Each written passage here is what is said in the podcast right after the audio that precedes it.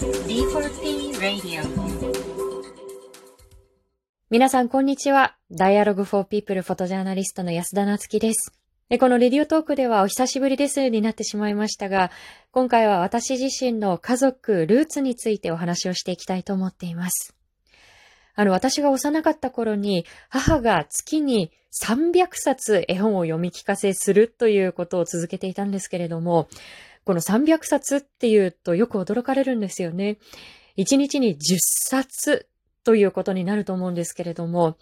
ね、1日に10冊ずつ読むとなるととても大変なので、ある時、珍しく仕事から早く帰ってきた父に絵本読んでっていう風に絵本を持って行ったことがあったんですよね。で、父は疲れているのに嫌な顔一つせず私のことを膝に乗せてくれたんですが、でも、いざ絵本を開いてみると、簡単な記述、あるいはひらがなだけのページなのに、どうしてもこう、突っかえたりうまく読むことができないんですよね。で、私は痺れを切らしてしまって、お父さんもういいよっていうふうに父の膝から立ち上がって、で、こんな言葉をかけてしまったんですよね。ね、お父さん、変だよ。日本人じゃないみたい。どうして読めないの？って。父はその時に、静かに、でもちょっと寂しそうに笑いながら、私のことをただ見つめていたっていうことを覚えています。私はあの時、その言葉がどれだけ父にとって残酷な響きを持っているのかっていうことを、その時はまだ知りませんでした。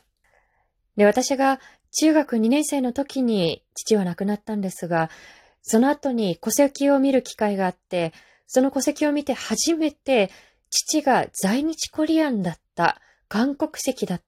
ということを知ったんですよね。で、父は、父の家族は一体朝鮮半島のどこからいつこの日本にやってきたのか、で、父はなぜ自分のルーツを隠してきたのか、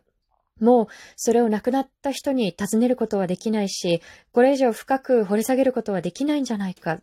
自分のルーツをこれ以上たどれないんではないかというふうに半ば諦めていました。ところが最近になって、亡くなった親族の外国人登録原票を引き出せるということが分かったんですよね。で、この外国人登録原票というと耳慣れない方が多いんじゃないかと思うんですけれども、で、この制度を知るためには在日コリアンの方々がどんな歩みをこれまで辿ってきたのかということを知る必要があるんではないかと思います。朝鮮半島の出身の方々というのは、日本が朝鮮半島を支配した時代には日本人として扱われていたんですけれども、終戦から数年後に今度は一方的に日本国籍を奪われてしまって、特定の国籍を持たない朝鮮籍として扱われるようになったんですよね。で皆さんご存知かと思うんですが、その後さらに朝鮮半島が南北二つの国に引き裂かれてしまって、1965年、日本は南側の韓国とだけ国交を結んでいくことになります。外国人登録制度というのは平たく言うと、戦後在日コリアンを主とした外国人を、これはあくまでも格好好きですけれども、管理していくためにできた仕組みだったんですよね。で、この外国人登録原票を父のもの、祖父のもの、そして祖母のものを引き出すことができれば、どんな歩みをそれぞれが辿ってきたのかということを私はわかることができるんですが、この格好好きの管理のためにできた制度で、初めて家族の歩みが辿れると思うと、複雑な思いが私の中でも工作をします。で、昨年手にした父の外国人登録原票によると、父は京都市伏見区の生まれでした。昨年その父の生家土地を訪ねてみたんですが、鴨川からほど近いところで、今では駐車場になってコンクリートに覆われてしまっていました。で、ちょうどその川向かいぐらいのところにかつてあったのが、京都朝鮮第一初級学校。皆さんニュースでご覧になったことがあるかもしれませんが、2009年の12月から3回にわたって、ここを在徳会と呼ばれるグループが襲撃をして、まるで子供たちだったり学校関係者が生きるに値しないかのような罵詈雑言、あるいは差別の言葉というのを大量に浴びせていったんですよね。で、子供たちにとっては命の危険を感じるような事件だったというふうに思います。で、当時の動画を見ながらこんなふうに感じました。もしかすると父はこうした思いを子供たちにさせたくなかったんじゃないか。だから自分自身のルーツを語らなかったというよりも、語れなかったんではないかというふうに今は感じています。残念ながら同様のヘイトスピーチ、ヘイトクライムというのは日本各地で繰り返されてしまっているのが現状です。今改めて思い返すんですよね。私が幼い時に父に投げつけてしまったお父さん日本人じゃないみたいっていう言葉、果たして知らなかったから、幼かったからで考えることをやめていいんだろうか？って。で、父は複雑な生育環境の中で十分に教育を受ける機会というのを得られなかったようです。今こうして伝える仕事を続けて、ルーツって一体何だろうかっていうことを考えることが、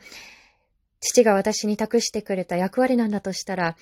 次の世代が差別の矛先を突きつけられたり、それによって沈黙を強いられることがないように、写真で、言葉で、そうしたことに抗っていくこと、抗い続けるっていうことが、今私にできることではないかというふうに感じています。で、ここまで聞いてくださった皆さんにここで一つお願いがあります。で、今、私の祖母が生きた証、その歩みを知るための情報というのを探しています。で、外国人登録原票っていうのは、日本にいつ来たのかっていうことは記されているんですけれども、日本に来てから戦後、この登録制度ができるまでの間というのが実は、ぽっかりと抜け落ちてしまっているような状況なんですよね。祖母は1938年11歳で日本にやってきたようなんですけれども、その時誰と日本にやってきたのか、で、その後どんな暮らしをして戦時下をどうやってくぐり抜けてきたのか、この登録原票ができてからの暮らしていた住所というのは記されているんですけれども、そこに暮らしている間もじゃあ、誰と繋がって、どんな営みを経てきたのか、どこで父だったり祖父たちと別れていったのか、まだそのほとんどが霧の向こうにあってぼんやりとさえ見えてきていないような状況なんですよね。で、祖母が亡くなってから60年という月日がすでに経っています。祖母は私よりも若く32歳で亡くなっているんですけれども、その長い長い月日というのも歩みをたどることを阻んでしまっています。祖母がかつて暮らしていたのが京都、大阪、名古屋、そして最後は神戸に暮らしていた記録があるんですが、詳しい情報を私たち Dialogue for People のサイトに掲載しました。あ、もしかしたらっていうふうに思ってくださった方、ぜひご連絡をいただければと思います。どうぞよろしくお願いいたします。以上、安田なつきがお送りしました。D4P Radio